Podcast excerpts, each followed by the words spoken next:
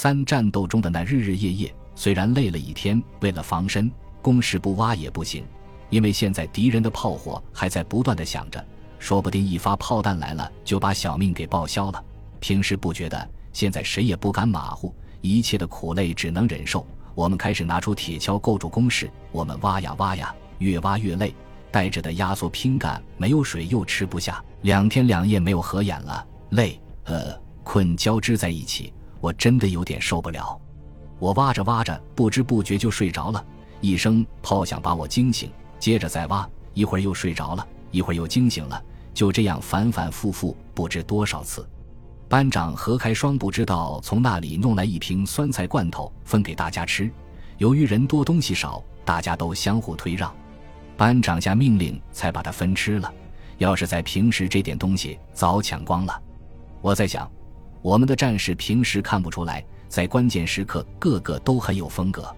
我深深地叹了一口气，这只是战斗的开始，更艰苦的生活还在等待着我们。夜不知道几点，突然一阵激烈的炮火把我从睡眠中惊醒。只见天空中一片火海，数以百计的火龙从我们的头顶上飞过，半边天都红了。各种火炮的巨响汇成了一气：加农炮、榴弹炮、迫击炮、火箭炮。家家榴弹炮，各种炮弹从我们头顶上飞过，还有高机夜光弹，交叉火力拖着火尾巴，划着各种弧度和线条。我知道部队开始向敌人发起总攻了。部队穿插了两个晚上，弟兄们都累坏了。可大炮一响，瞅着被火力覆盖的天空，大家都来了情绪，谁都明白进攻马上就要开始了。再过一会儿，就可能尸横遍野，血洒疆场。人们的脸上是激动还是担忧，谁都猜不到。我的心里只是很乱，也没有去想那些豪情壮志。对眼前的事，大脑里只是一片空白。过了一会，巨大的炮声让我的心里产生了一丝不经意的变异，真恼火。难道我心里是害怕了吗？我下意识地抱紧了怀里的冲锋枪，借着炮火的闪光，我一遍遍地看着我身边的战友们。非常努力地凝视过每一个人，我要在心里把他们都刻上。也许这就是最后一眼了。陆干正，一个刚入伍的广西兵，他在战前曾经有过想逃跑的动作，被连队发现，做了不少工作。我记得当时他在哭，指导员在哄他，他实在太可爱了。后来他分到了我们班，我看到他一个人畏缩在堑壕里，心里不觉产生了一丝丝怜悯。我坐在新挖的战壕里，仰望着天空的火龙，听着隆隆的炮声，思绪万千。想起在家时快乐的日子，想起了我的父母，他们知道我在打仗吗？从要打仗的那时起，就已经有三个多月没有和他们联系了。我出国打仗，他们是不知道的，因为三个月前我们就不允许和家里通信了。想着想着，我不知不不觉地流出了眼泪。战争证明我是脆弱的。我倒不是怕死，我是为刚刚死去的战友伤心。眼泪一出来，让我突然间从梦境中回到了现实，一切又都正常了。我才意识到，我是一名军人，保卫祖国是我们的天职。这个时候不能有儿女情长。想想这些，心情好过多了。这时天空中仍然是一片火海，黑夜里那飞扬的弹迹，就像小时候看到的彩虹，好看极了。我又振作精神，继续挖堑壕，可是支持不住，还是睡着了。不知过了多久，我被冷醒，感觉到浑身气气的。一看，原来是夜里下雨了，树上挂着水珠。这时炮声停了，一切都显得很平静。我看到有的战友在睡觉，有的在挖工事，个个浑身是泥，人人的眼神都很茫然，一个也不说话。就这样静了好久好久。我感觉到很冷，直打哆嗦。大约八点多钟，我们三连来接替二连的阵地，全连相逢，大家见面好像分别几年一样，相互拥抱问好，诉说分别后的情景。我们排仍然坚守在原来的位置。经过一夜的折腾，大家都疲惫不堪，水和干粮都用完了，渴得受不了。有的战士把雨衣拉开铺在地上，接树上掉下来的水喝。雨衣太脏了。接着的水全部是黑的，这个时候谁也顾不了那么多，只有喝。不知道是谁发现的，竹子里有水，他们把竹子砍开一个口，再用细竹管插到里面吸竹节里的水喝，这倒是个好办法。山上到处都是竹子，这时炮开始冷冷落落的响，也不知要在这里守多久。为了解决水的问题，连长叫每个班去一个人，由三排长雷光亮带领到庆里找水。班长叫我去，我收好班里的水壶，和其他班的一起到庆里。好容易找到了一点水，由于水流太小，无法往水壶里装，只好用手挖一个坑，等水浸满了再装。装进去的全部是泥浆水，只好每个水壶里放上一片净水剂。他们装水的时候，我负责在一个山包上掩护。这时，我看到前面的树在摇动，只见两个穿防毒衣的人正往山下走。我以为是敌人来了，我的心蹦蹦直跳，赶紧拉上枪栓，正准备扣动扳机射击，突然看到一个人脱掉防毒面具，露出红领章、五角星。啊，原来是自己人，险啊！差点射击。一问是二连的人，他们也是来找水的。装好水，我们返回了阵地。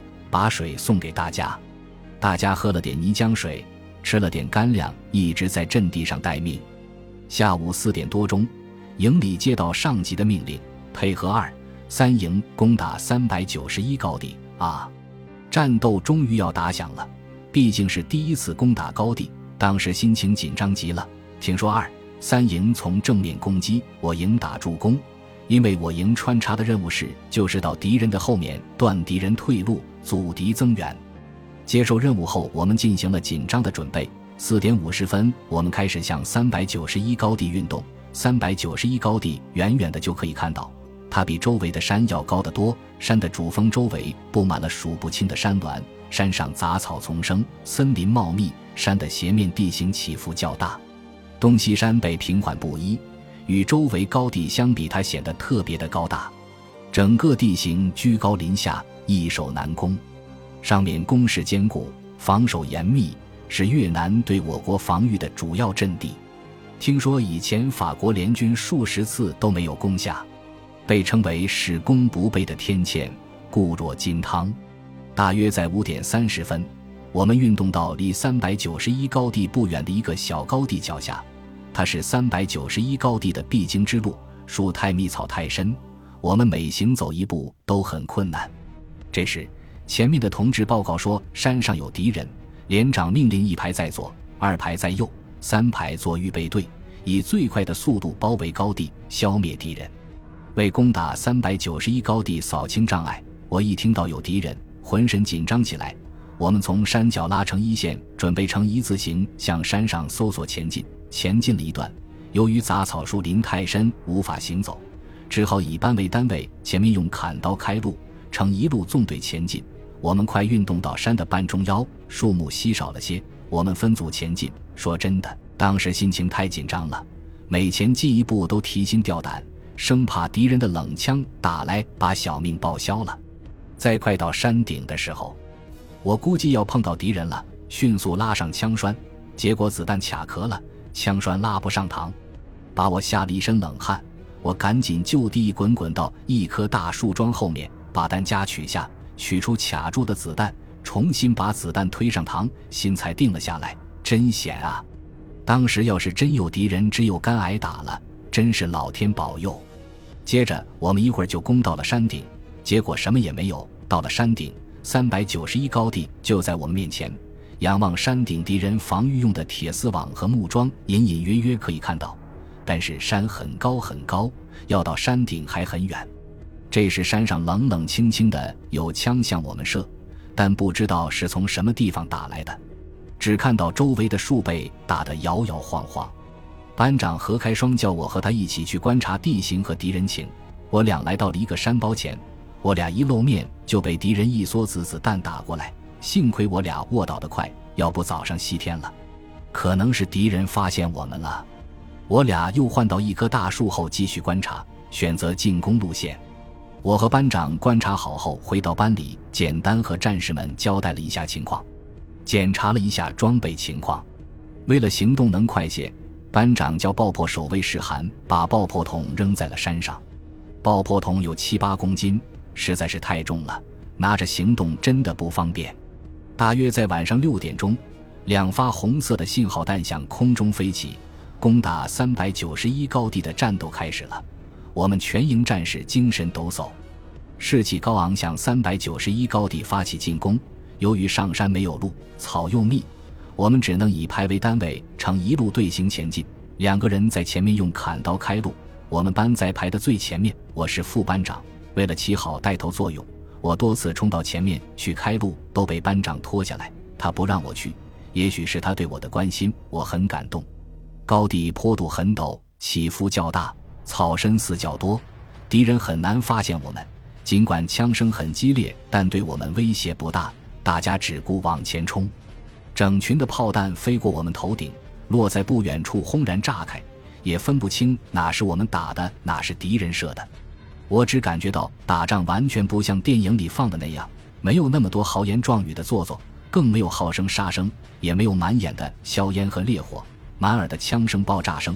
在这丛林里，人们都低着头一个劲地往上冲爬，没有人犹豫，更没有人说话。干部在前，士兵紧紧地跟在后边，草挡住我们前进来，不及用刀砍，只有用身子滚。每前进一步是多么的困难。本集播放完毕，感谢您的收听，喜欢请订阅加关注，主页有更多精彩内容。